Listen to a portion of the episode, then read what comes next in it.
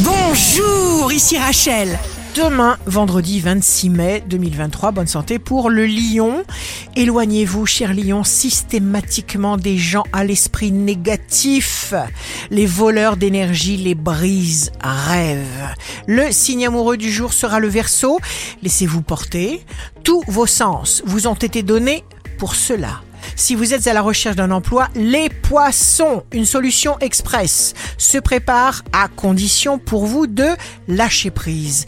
Pas d'inquiétude. La peur ne neutralise pas le danger.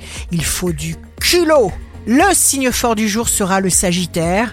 Les choix que vous faites aujourd'hui, faites-les avec vos besoins de l'instant présent, parce qu'ils vous conviennent maintenant.